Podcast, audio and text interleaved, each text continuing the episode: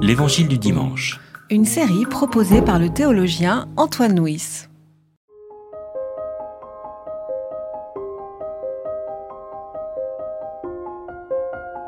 En sortant de la synagogue, ils se rendirent avec Jacques et Jean chez Simon et André. La belle-mère de Simon était alitée, elle avait de la fièvre. Aussitôt, on lui parle d'elle. Il s'approcha et la fit lever, en lui saisissant la main. La fièvre la quitta, et elle se mit à les servir. Le soir venu, après le coucher du soleil, on lui amenait tous les malades et les démoniaques. Toute la ville était rassemblée devant la porte. Il guérit beaucoup de malades qui souffraient de divers maux et chassa beaucoup de démons. Il ne laissait pas les démons parler parce qu'il le connaissait. Au matin, alors qu'il faisait encore très sombre, il se leva et sortit pour aller dans un lieu désert où il se mit à prier. Simon et ceux qui étaient avec lui s'empressèrent de le rechercher. Quand ils l'eurent trouvé, ils lui dirent Tous te cherchent. Il leur répondit Allons ailleurs, dans les bourgades voisines, afin que là aussi je proclame le message. Car c'est pour cela que je suis sorti. Et il se rendit dans toute la Galilée, proclamant le message dans leur synagogue et chassant les démons. Donc euh, ce récit se situe euh, après la guérison ou la délivrance du démoniaque dans la synagogue de Capharnaüm. Et là, nous trouvons une autre guérison qui a lieu dans un lieu privé chez euh, la belle-mère de Pierre, de Simon et, André.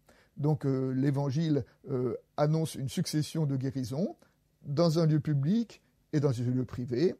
Une première guérison spectaculaire, la délivrance du, démon, et euh, une deuxième guérison plus, discrète, simplement, euh, une femme qui a une fièvre et qui se relève. Lorsque Jésus se présente devant la belle-mère de Pierre, le texte nous dit qu'il la fit se lever. Et le verbe lever, euh, en grec, est un des verbes qui sont utilisés pour euh, évoquer la résurrection à la fin de l'évangile. Donc d'une certaine façon, nous pourrions traduire euh, Jésus lui prit la main et la fille se, se ressusciter. Donc ça évoque une résurrection, mais une résurrection qui n'est pas la grande résurrection que nous trouvons à la fin de l'évangile, mais une petite résurrection qui est déjà au cœur de l'évangile et qui nous dit que, la résurrection, c'est aussi eh bien, euh, tous les jours que nous devons euh, renaître, renaître à la vie et renaître à l'évangile. Le second thème, c'est qu'une fois que Jésus a fait se lever euh, la, belle-mère de Pierre, le texte nous dit qu'elle se mit à les servir. Et là encore, le verbe servir, en grec diakonoo, qui est à donner diacre, diaconesse, est un verbe qui évoque euh, un ministère au sein de la première Église, et euh, ça nous apprend que cette belle-mère, d'une certaine manière, on pourrait dire que c'est la première diaconesse de l'Église. Ainsi, Pierre est le premier apôtre, et sa belle-mère est la première diacre ou la première euh, diaconesse. Nous savons que pour que l'Église soit, il faut des apôtres, qui euh, proclament l'Évangile, mais il faut aussi euh, des diacres, euh, des hommes et des femmes qui servent humblement là où ils sont et qui permettent tout simplement à l'Église de pouvoir matériellement vivre et pouvoir vivre l'hospitalité et la solidarité. Le texte nous dit que lorsque Jésus euh, arrive chez, euh, chez, Pierre et André, euh, la belle-mère de Pierre fut pris d'une fièvre. Alors on peut se demander d'où vient cette fièvre? Il y a peut-être un indice ou une hypothèse que nous pouvons poser à partir des récits qui précèdent. Nous nous souvenons que la veille, dans l'Évangile, Jésus a appelé Pierre et André, Jacques et Jean, qui étaient pêcheurs, et que le texte nous dit, euh, laissant leur filet, ils se levèrent et le suivirent. Alors ces hommes qui se lèvent pour suivre Jésus comme ça sur une simple parole, on peut se demander comment est-ce que ça a été reçu chez eux.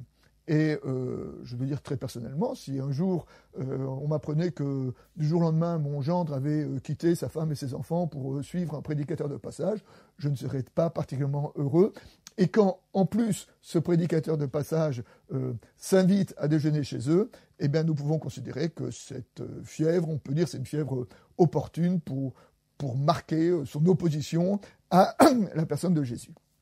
Le texte arrive et nous dit que Jésus arrive et, prend la main de, sa belle-mère. Et là, tout à coup, elle comprend, là encore, il y a quelque chose qui est de l'ordre de, l'autorité de Jésus, de, la présence de Jésus, qui mérite que, oui, qu'on se lève, qui mérite qu'on se mette à sa suite, à sa suite et c'est ce, ce qu'a compris euh, la belle-mère à ce moment-là, et euh, de, de, la fièvre, une fièvre de protestation, eh bien, elle est devenue euh, servante, servante de l'Évangile. La suite du récit nous dit que le soir, toute la ville de Capharnaüm a apporté ses malades à la porte de la maison dans laquelle se trouvait Pierre. On peut penser que la guérison spectaculaire à Capharnaüm, la libération de cet homme euh, possédé d'un démon, euh, a été une nouvelle qui s'est répandue comme une traînée de poudre. il y aurait un, guérisseur à Capharnaüm, et alors tout le monde arrive et apporte à Jésus ses malades, et le texte nous dit qu'il en guérissait beaucoup. Mais euh, donc cette série de guérisons qu'on trouve dans, notre récit, c'est un récit générique. On dit que Jésus guérissait sans nous dire qui guérissait, comment il guérissait, avec quelles paroles il guérissait. Là, le ministère de guérison est simplement une expression de sa, de sa compassion.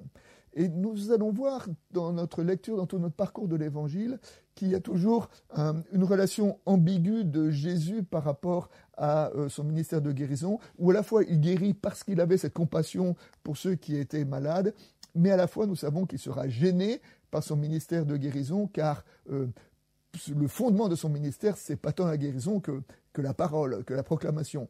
Et trop souvent, le ministère de guérison empêche, euh, voile euh, sa prédication. Euh, c'est la raison pour laquelle la suite de notre récit nous montrera que Jésus aura besoin de se retirer seul pour se réenraciner dans sa propre vocation.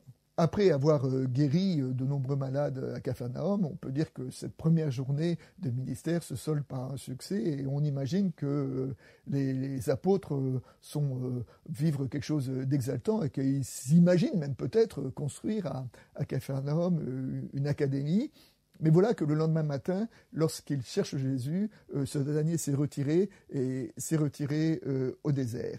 Et quand les disciples vont le trouver, euh, il leur dit Allez, partons, ne restons pas à Capharnaüm. il les engage dans, dans l'itinérance. Et on peut se demander, Jésus est, vraiment eu beaucoup de, succès avec plusieurs guérisons dans cette première journée, et que donc il était totalement habité par la présence de Dieu. Mais pourtant, ce ministère-là peut être un piège pour Jésus et peut-être qu'il peut se laisser aller à devenir un, gourou, à devenir euh, quelqu'un qui exerce un pouvoir sur les, sur les hommes. C'est pour ça qu'il ressent le besoin de se retirer au désert et de refonder euh, sa vocation dans le face-à-face euh, avec, avec son Père. Et donc ce temps de retrait, je dirais que plus Jésus a dire, du succès dans son ministère, plus il a besoin de se retirer pour ne pas oublier ce qui fonde euh, sa parole. Et pour terminer, je voudrais euh, revenir sur euh, cette personne de la belle-mère de Pierre qui se présente ici comme une humble servante. Et je voudrais souligner l'importance de, ces hommes et de ces femmes qui euh, discrètement, humblement euh, permettent que l'Église soit aujourd'hui encore euh, de nos jours. Et pour nous protestants, nous nous souvenons que dans la grande période du désert au XVIIIe siècle, nous avons l'habitude de célébrer les, camisards qui ont, qui ont résisté contre l'oppression religieuse. Mais nous ne devons pas oublier que si, à la fin du XVIIIe siècle, le protestantisme existait encore, c'est parce que, humblement, le soir, il y avait des femmes qui enseignaient à leurs enfants ce qu'on ne leur avait pas dit au catéchisme, euh, en leur apprenant la Bible. Et c'est ce ministère euh, euh, caché qui fait que les choses peuvent, peuvent durer. Et aujourd'hui encore, nous le savons bien que si notre monde tient debout, c'est encore grâce à, des personnes qui travaillent humblement, que nous ne connaissons pas, mais qui maintiennent la présence et la solidarité.